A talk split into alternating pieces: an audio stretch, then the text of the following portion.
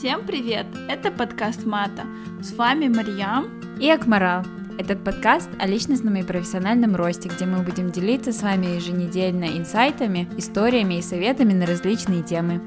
Надеюсь, вам понравится этот эпизод, и вы найдете его полезным для себя.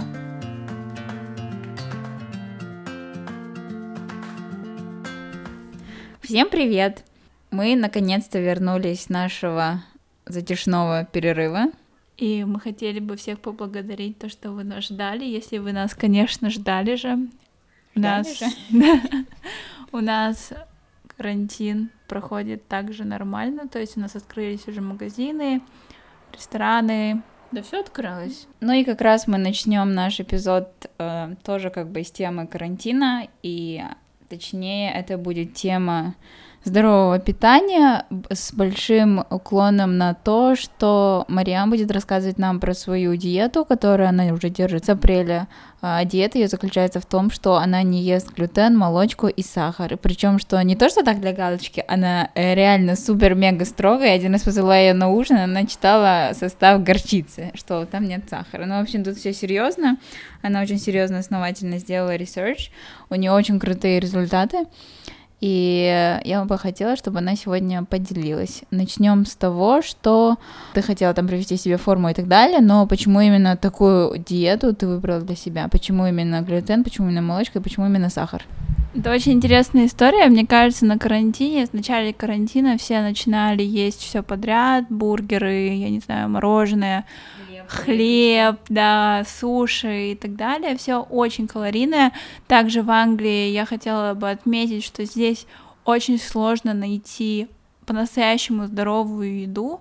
Не в том плане то, что здесь плохие продукты и так далее. Здесь просто очень много углеводов и очень-очень много хлеба. Например, если вы поедете в аэропорт в Хитроу, то там будет, не знаю, Коста, Старбакс, что-нибудь еще. И там, когда вы зайдете в эту кафешку, вы увидите, что все большинство это сэндвичи. И сэндвичи, они не из твердых э, сортов пшеницы, а вот такой вот прям белый, белый хлеб, в котором все вот такое вот, я не знаю, э, все, что прошло обработку в несколько раз, и очень много непитательных веществ. И вообще, мне кажется, многие, кто приезжает в Англию, и если они не следят за своим питанием и не, или не умеют толком дома готовить, они стопудово, я не знаю, набирали там минимум килограмма килограмм пять точно. Особенно первое время, когда ты просто привыкаешь э, к еде в Англии. Первое время моего карантина, скажем так, две недели, три недели, они прошли в зажоре, то есть я ела, не знаю, я очень любила мороженое, особенно Ben Jerry, карамел чу-чу, я помню, я еще это кому-то говорила из знакомых, я могла съесть целую банку мороженого, и я бы не чувствовала бы себя там плохо или что-нибудь еще. Мне просто было, ну, в кайф лопать столько мороженого. Ну, нельзя есть столько мороженого. Я не знаю, моя, наверное, там поджелудочная железа. Все мои анализы про сахар, они были бы, наверное, очень ужасные, если смотреть на то, как у меня скакал сахар за весь этот карантин. И потом моя сестра, она сказала то, что, слушай, Мариям, типа, я нашла очень интересную девушку, и она, то есть, помогает э, коучить людей, всякие марафоны и так далее, и так далее. И именно марафон по похудению она сказала, что у нас есть очень много знакомых, которых я не знаю, видела в жизни, которые весили, я не знаю, чуть больше, чем надо. Например, если бы у девушки был бы нормальный вес, не знаю, 60-65, то она весила, не знаю, 70-75. И после этого она рассказывала, что это очень легко, что это очень полезно, и что девушка, эта, которая этим всем занимается, она очень там супер начитанная. Я обязательно поделюсь ее ссылкой. Это не реклама, мне никто не, платил, к сожалению, за это, но мне хотелось бы просто поблагодарить ее, то, что она дала такой хороший старт. Я не верю то, что за один месяц можно реально поменять всю свою жизнь, но почему-то именно с этим марафоном все пошло правильно. Я объясню почему. Ну, потому что что ты сама правильно начала. Типа, ну, ты серьезно, наверное, отнеслась? Да, я Это очень... зависит от отношений в начале. Если вначале ты в пол э, усилия делаешь, то потом уж как бы не пойдет. Да, я согласна с тобой, но знаешь, именно в плане того, что вообще это все похудение началось с того, то, что мой молодой человек нашел YouTube-блогершу Хлоя Тинг. Я уверена, очень многие на карантине с ней познакомились. И я тоже начала заниматься по Хлое Тинг, но я думаю, многие знают то, что 70% это еда, 30% это уже спорт, если ты хочешь похудеть. Я не говорю о том, то, чтобы набрать там, не знаю, мышечную массу, хотя, мне кажется, даже на мышечной массе будет почти, практически то же самое. Мы начали заниматься этой Хлоя Тинг, но толком у тебя нет никаких сдвигов, потому что ты, я не знаю, объедаешься мороженым или ешь там, не знаю, чебуреки, которые сделаны на подсолнечном масле. И после этого моя подруга посоветовала своего тренера. Тренерша, она относилась более тому, то, что нужно нужно тратить калории столько, сколько ты съел. Я объясню, почему это не работает чуть позже. Мне не нравился этот подход. Я знаю, что это вранье, потому что за год до этого я ходила к диетологу, она создала меню, меню было ну, нормально, но есть то же самое каждую неделю для меня очень сложно. И она составляла меню, там, не знаю, на 1600 калорий или 1650 в день, и все равно были такие вещи, где достаточно много сахара, который реально лучше не есть. То есть, э, когда я начала марафон, нужно было, во-первых, питаться один раз в день, потому что это был пост, я держала пост, и можно было питаться два раза в день, но это очень сложно просыпаться, там, не знаю, в 3-4 ночи, кушать, потом ждать, пока это все переварится, и потом ложиться спать, когда ты работаешь. Может, когда ты не работаешь, это довольно легко. Когда я начала первую неделю, это еще было до поста, и я ела три раза в день. Я полностью исключила сахар, вот абсолютно полностью э, исключила глютен и исключила молочку. Давайте пройдемся на начало сахар, наверное.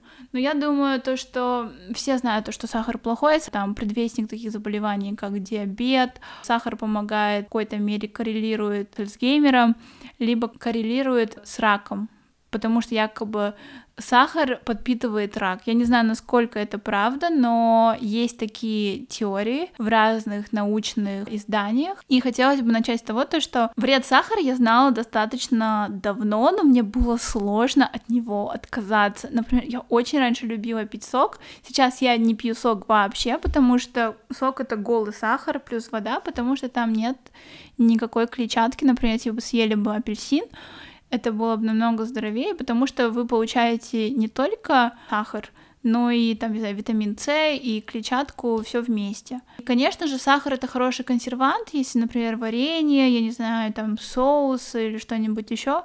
Но я также верю в заговор этих компаний, которые занимаются едой, то, что они добавляют больше сахара, чтобы люди были более зависимы от еды, и чтобы им больше нравился вкус еды, при этом они кладут, например, меньше ингредиентов, чем до этого. Например, я думаю, все, не знаю, в начале 2000-х думали, что жир плохой, что вот жир вообще нельзя есть.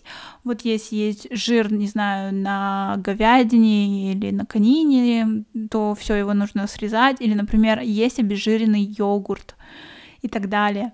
То есть они сначала бойкотировали жир, и потом начали уже пихать то, что типа вот сахар хороший, все дела.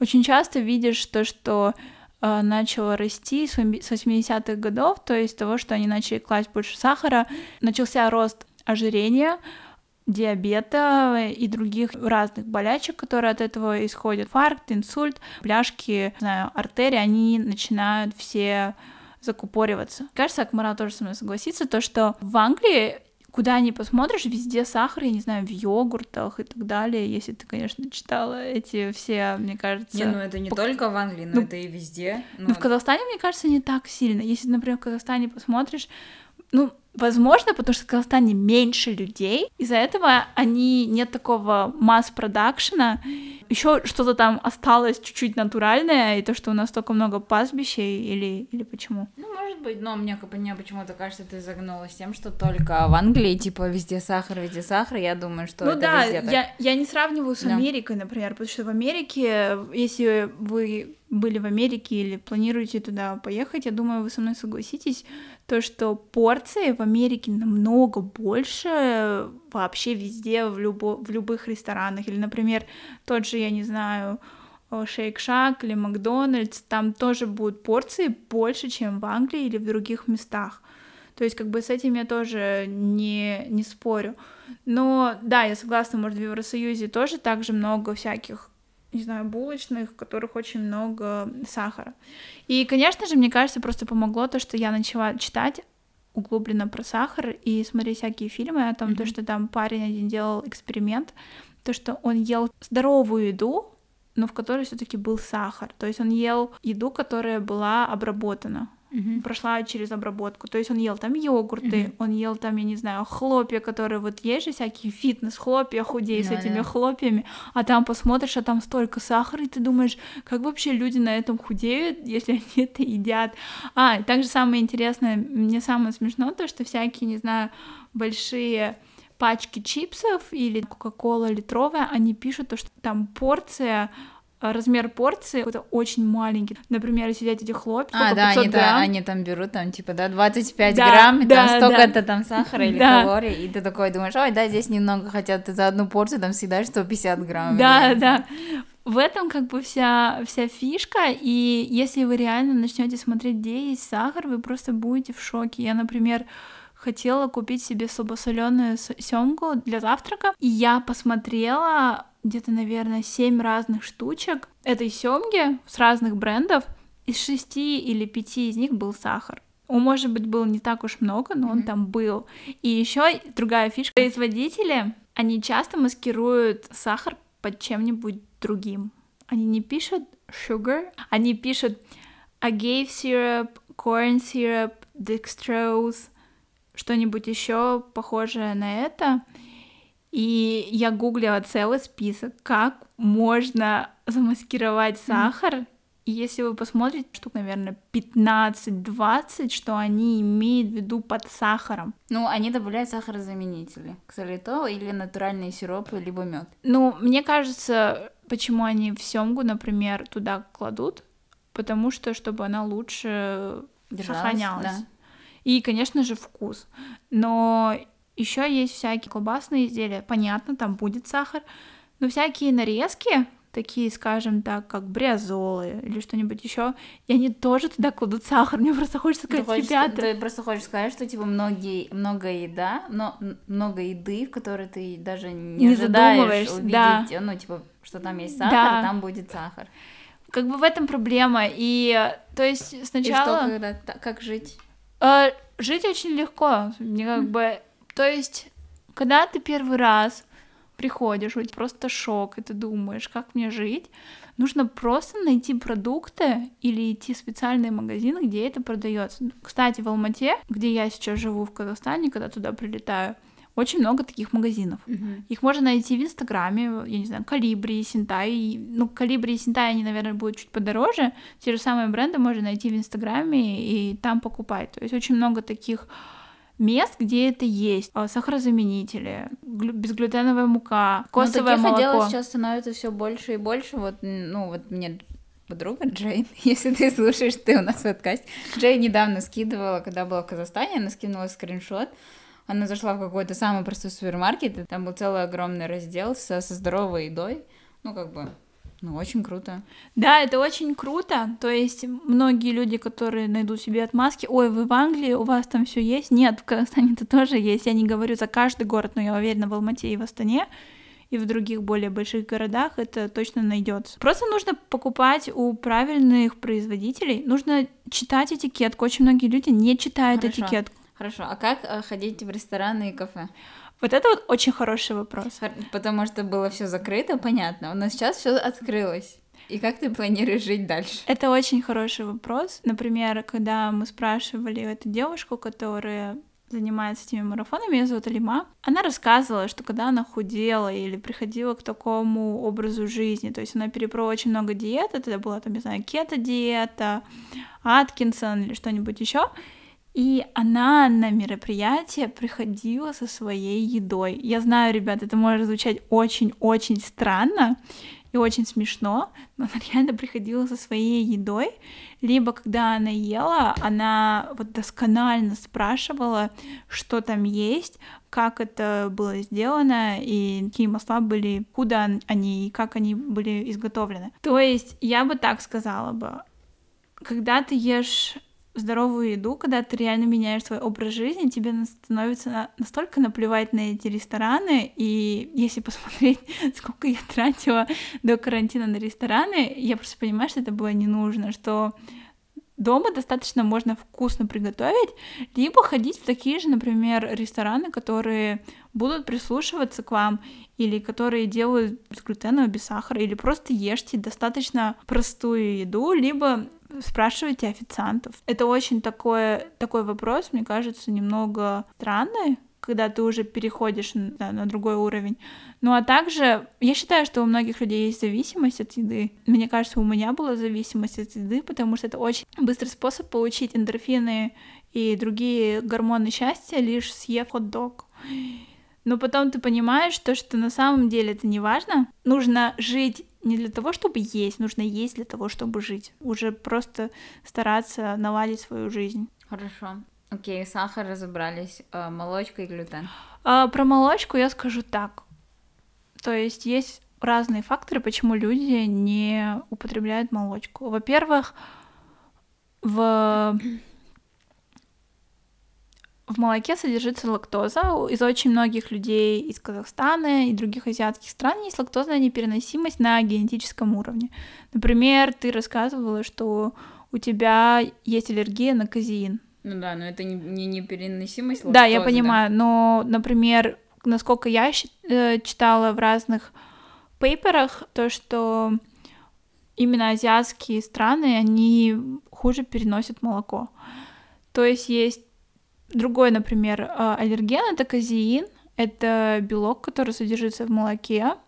Это белок, который содержится в молоке животного происхождения, а, я сначала думала, что это только у коровьего молока, потому что я думала, может, мне тогда можно козий сыр кушать, но, короче, в козьем сыре это тоже есть, и еще в других животных тоже. И, по-моему, казеин используют это как раз вот когда делают э, протеин молочный, ну, чтобы из него потом делать шейки, как раз используют этот вот казеин. Вот, и как бы у многих людей наблюдается аллергическая реакция. Аллергическая реакция может быть то, что вздутие живота, я не знаю, метеоризм. Дерматит. Дерматит, то есть у вас такое чувство, как будто вы все время в тумане, то есть вы не можете сконцентрироваться, что-нибудь еще. Также здесь есть этический фактор, то есть многие скажут, ой, мне все равно, как там коровка мучилась, что-нибудь еще, но нужно понимать, что когда ты убиваешь животное, либо содержишь его в таких э, в стрессовых условиях, то что стресс коровы, он может передаться по молоку или неправильное там питание, которое всякие антибиотики или добавки, которые могут быть вредны человеку, потому что всякие добавки я не говорю про ГМО, например, потому что генно-модифицированное, это можно сказать о любом продукте, который с помощью скрещивания просто сделали лучше, например, как арбуз. Я не говорю про ГМО, я говорю именно про такие вещи, как антибиотики и корм этих коров. То есть потому что не прошло очень много времени, мы полностью не знаем, как это может отражаться на нашем здоровье, потому что, например, в 20 веке были сделаны многие вещи, которые оказались на самом деле ядовитыми и так далее. Например, использовать радий или свинец для косметики. То есть такие вещи нужно проверять, я считаю. Ну, вообще, в принципе, мне кажется, по молоку это такое достаточно не то, что спорный, а такое непонятный момент, потому что, ну, антитренд против животного молока пошел последние лет 10, наверное, ну, может, чуть меньше, может, лет 5. А, и, в принципе, как бы, как, мы, как Мариам это уже сказала, то есть все эти антитренды, которые были вот сначала против жира, потом, окей, мы выяснили, что жир это не так уж и плохо, что можно есть там всякие жиры, которые там в авокадо, не авокадо и так далее, что можно использовать какие-то хорошие масла.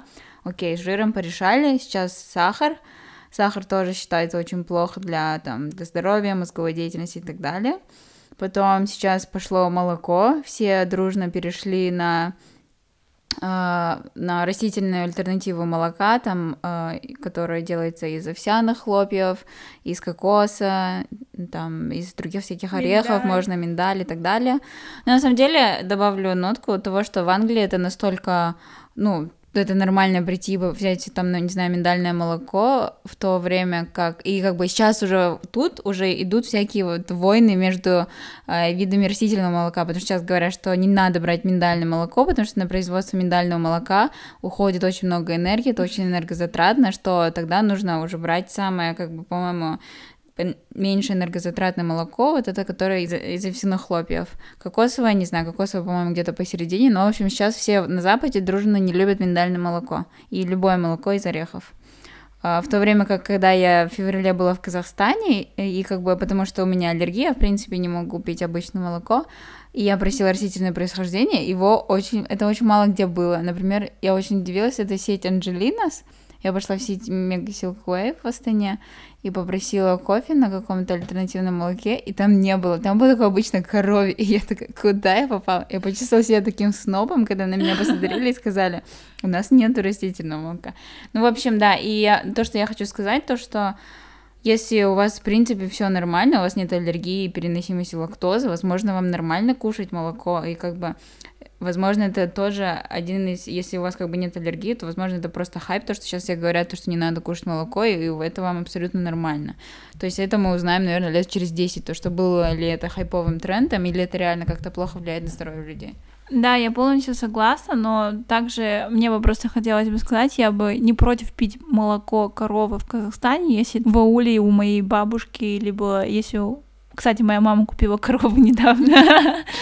Если это, не знаю, молоко коровы, которое купила моя мама, то, может, я подумаю. Но просто если представьте просто огромную фабрику, которые толком не смотрят за коровами, они такие немножко грязненькие, и еще вы просто берете и смешиваете очень много молока от разных коров в одно. То есть вы не пьете молоко от одной коровы, а где факт, то, что за этой коровой точно уследили и что она ничем не болеет. Ну и также мне, мне неприятно видеть, как этих бедных коров мучают, и из-за этого я, реш... я решила отказаться от молока.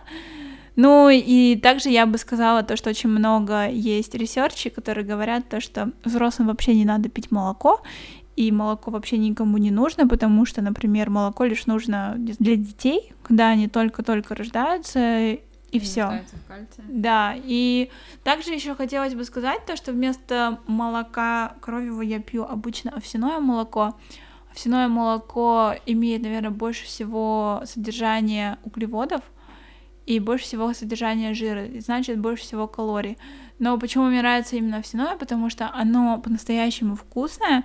Очень часто, что в овсяном молоке есть глютен. Насколько я знаю, это потому что овсянка делается на тех же фабриках, где и пшеница, и поэтому там остается, скажем так, кусочки глютена, других зерен. Но я пью безглютеновое овсяное молоко. И, знаете, добавляю его в чай, оно по-настоящему по вкусу оно похоже обычное, на молоко. Да. да, и оно очень, очень питательное и очень вкусное. Сейчас точно не знаю, э, не могу проверить. Но я слышала еще то, что потому что в кокосовом молоке содержится 80, от 80 до 90 процентов насыщенных жиров, а насыщенные жиры, они коррелируют с высшим риском cardiovascular diseases. Mm-hmm. Cardiovascular сердечно-сосудистые, да.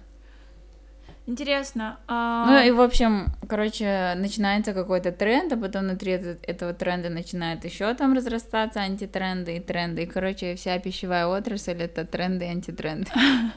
Ну, полностью я могу сказать то, что соевое молоко не самое полезное и вообще Потому что там какие-то гормоны, да? Там есть эстрогены, то есть они могут повышать ваш уровень гормонов эстрогенов, особенно для мужчин, я бы сказала бы, это не очень хорошо. Ну и для женщин, когда у вас избыток а, женских гормонов, это Но тоже это же просто зависит, сколько ты. Если ты кушаешь две ложки йогурта соевого, я не думаю, что там будет какое-то огромное количество гормонов. Ну... Но если ты это кушаешь, там, я не знаю, на завтрак, обед и ужин, запиваешь соевым молоком, и там еще что-то, еще что-то, то тогда понятно. Ну я бы сказала бы лучше не подходить к тому, что даже в маленьких дозах может тебе немножечко навредить, потому что не все всегда проверяют свои гормоны, я уверена. Но я, например, до овсяного молока я люблю очень соевое молоко, потому что кокосовое я не люблю, миндальное я не люблю, оно какое, оно, оно я не знаю, оно как грязная вода какая-то. А по консистенции кокосовое да. молоко, оно очень такое густое. Да, и еще кокосовое молоко очень сладкое. Да, оно очень сладкое, мне оно не очень нравится. Но я люблю в кофе. Я люблю в кофе все равно овсяное или басоевое. Ну ладно.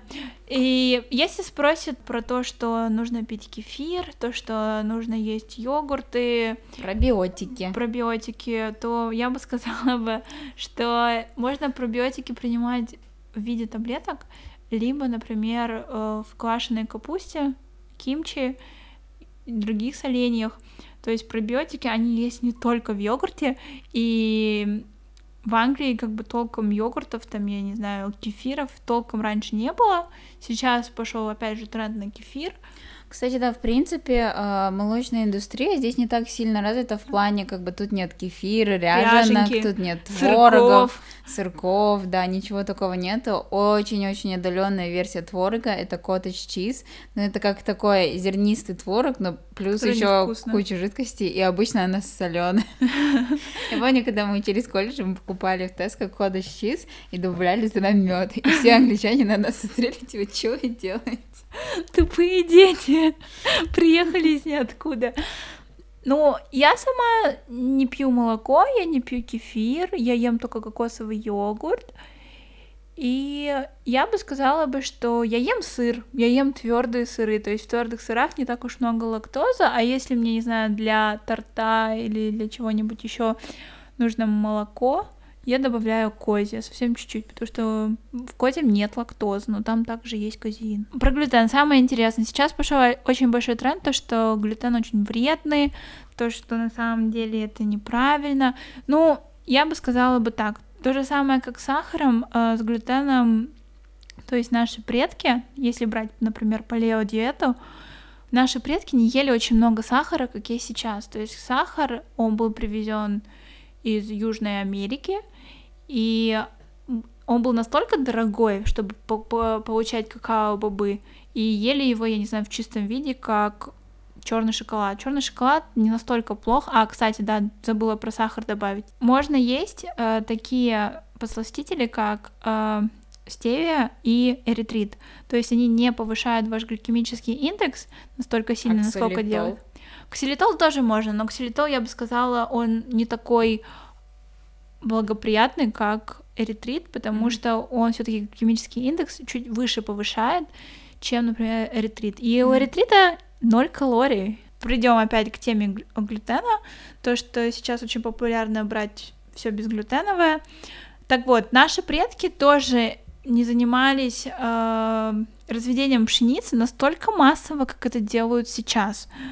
То есть пшеница и углеводы, они не были настолько доступными, потому что нужно было смотреть за урожаем, потому что мог не пойти дождь, или не было у них никаких технологий, технологий которые могли бы оставлять эту пшеницу в целости и сохранности. Сейчас же, например, технологии пошли вперед, все мы это можем оставлять, и мы можем производить столько пшеницы, что очень я уверена, много пшеницы остается никому не нужной и просто остается гнить, либо ее продают в другую страну.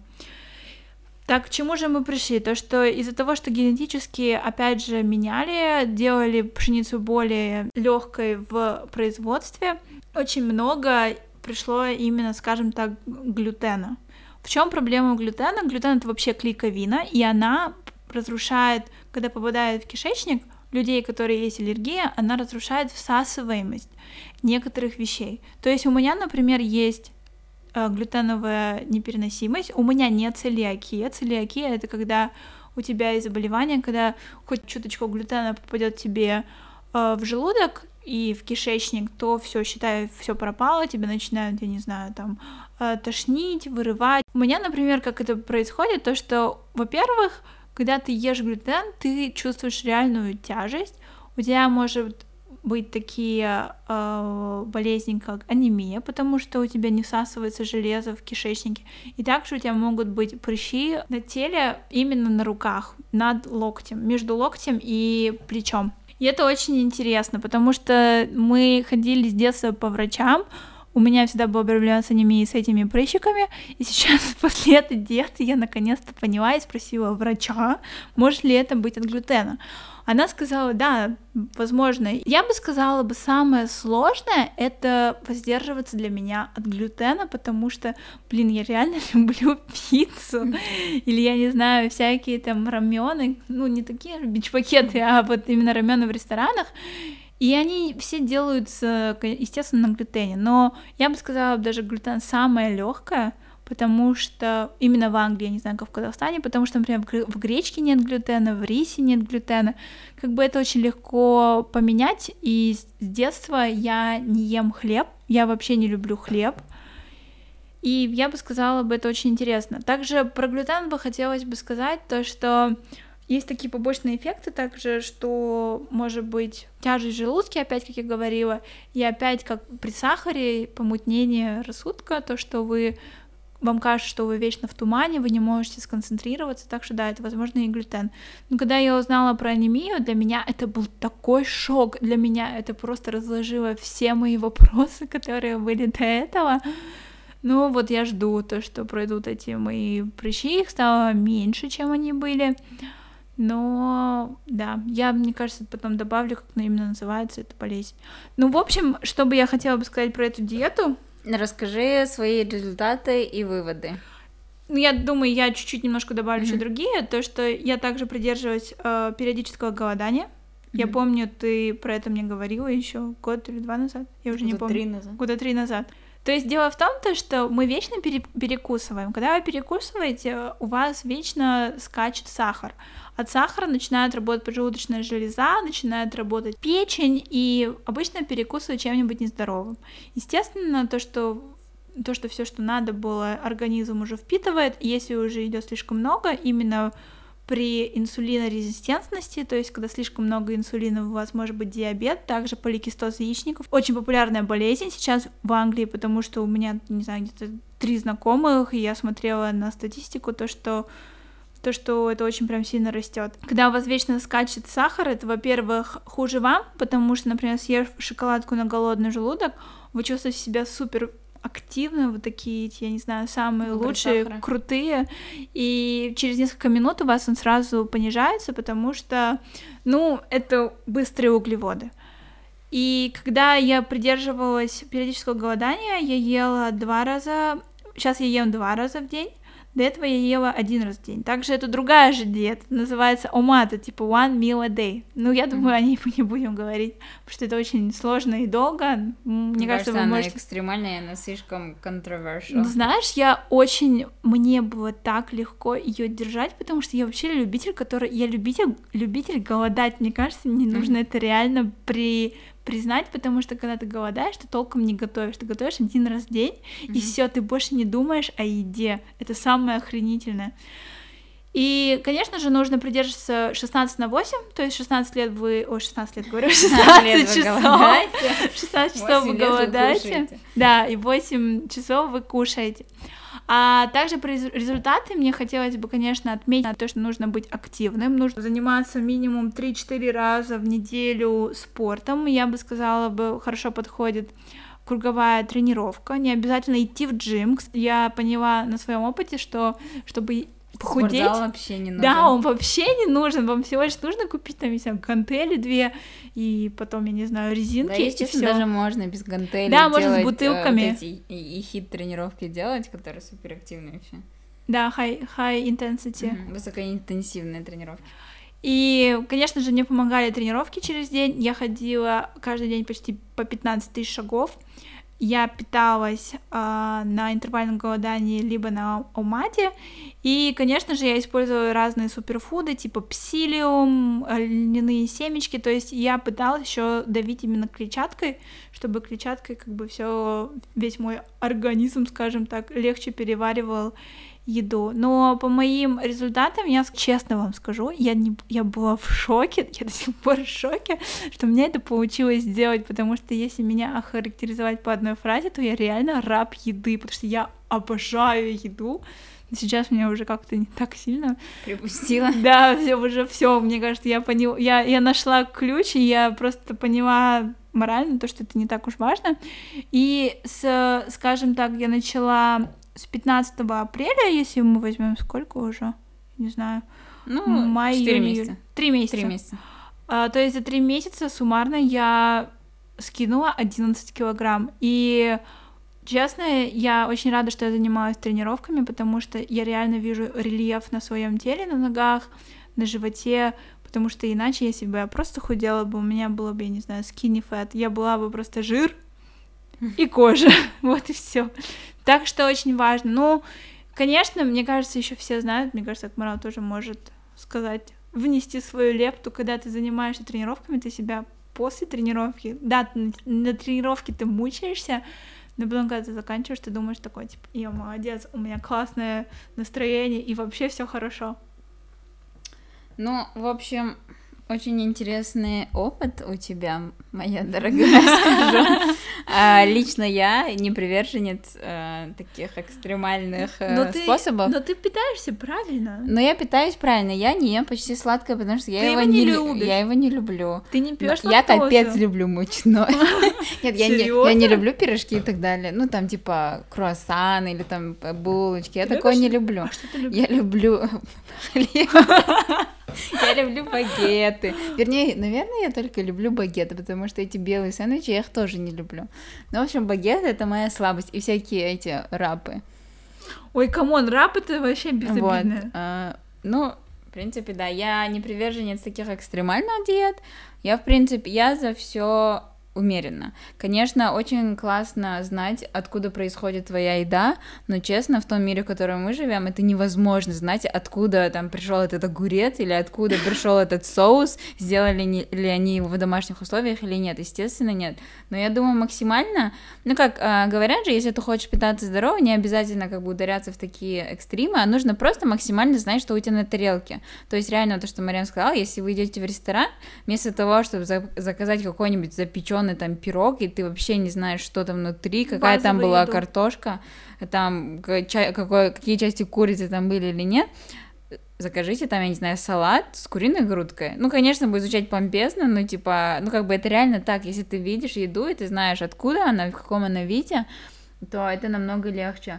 А еще, если вы сидите на диете, например, ну, на такое вы хотите реально сбросить вес, и вы хотите что-то такое плохое, мерзкое, там, я не знаю, чипсы, там, картошку фри или какой-нибудь пирог, то я услышала в каком-то подкасте совет, типа, сделайте это сами. Если хотите да картошку фри, сами почистите картошку, нарежьте эту картошку, там, не знаю, посыпьте ее всякими присыпками, там, полейте маслом, и сами ее там либо пожарьте, либо запеките. Во-первых, все желание пропадет, пока ты все это приготовишь. Во-вторых, ты как минимум будешь знать, из чего это сделано, то, что там не было какое-то ужасное масло, которым уже миллион тысяч раз жарили другую картошку, или там, если вы будете готовить торт, вы будете знать как минимум, когда вы будете добавлять эти 300-400 грамм сахара, вы это увидите, да. и, возможно, вы положите туда меньше сахара, или да. вы не захотите, да. Ну, и также я хотела бы добавить про читмилы, то есть э, читмилы очень важны, и очень важно разнообразить свою еду, потому что у вас может вес потом тупо стоять, и если у, если у вас возник вопрос, что я делала на читмило и как я вообще добавляла сахар, многие из вас спрашивали. Во-первых, а, я ела, я ем ела почти каждый день а, ягоды на 200 грамм, не больше. Либо это были персики, либо что-нибудь еще, но лучше всего есть ягоды. Конечно, если это сезон, если они у вас есть. И я ела горький шоколад, я ела шоколад, не знаю, сто процентов, и знаете, после такого шоколада любой молочный вам покажется какой-то, я не знаю, слишком сладкий. И, естественно, я делала разные десерты, также я делала KFC у себя дома, я запаривалась, я потратила на это, наверное, часа два, ну, блин, это были по-настоящему вкусные крылышки.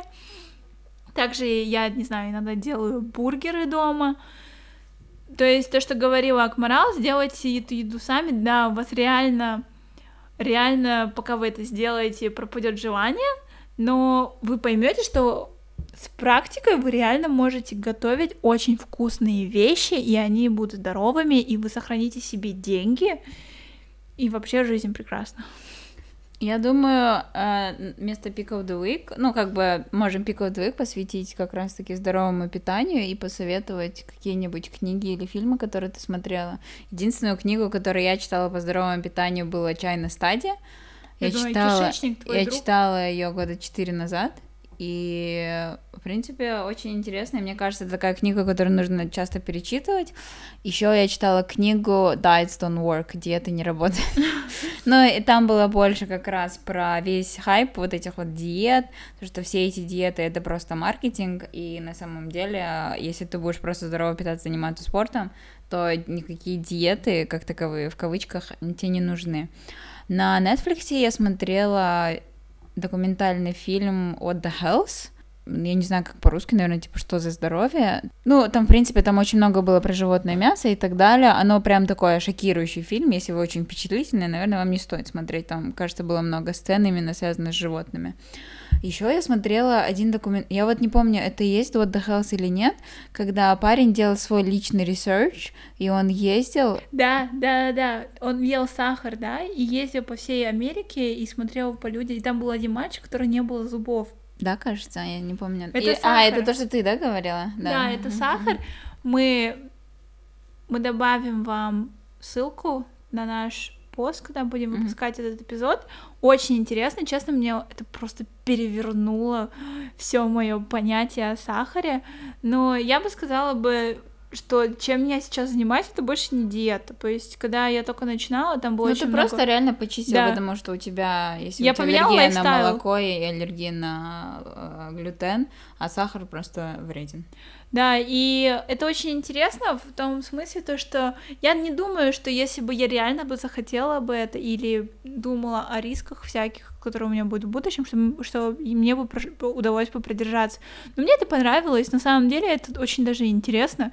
И очень... Планируешь ли ты держать... Э ну, вот это питание также строго прям читать э, все бирки, все, все содержание, там не ходить в рестораны или там в ресторан приходить со своим контейнером. Как ты планируешь жить дальше? Ну вот, допустим, да, через полгода ты достигла своего желаемого веса и желаемого тела. Твои действия. Я буду все равно продолжать не есть ни глютен, ни молочку, ни сахар. Объясню почему. Потому что я понимаю, насколько это влияет на мое здоровье и на мое настроение. То есть, когда я перестала есть сахар, у меня по-настоящему появилось очень много энергии я могла там пройти э, а, 25 тысяч шагов, и мне было бы типа, ой, мне нормально вообще. То есть я по-настоящему почувствовала эту эффективность. Насчет ресторанов я, наверное, так скажу.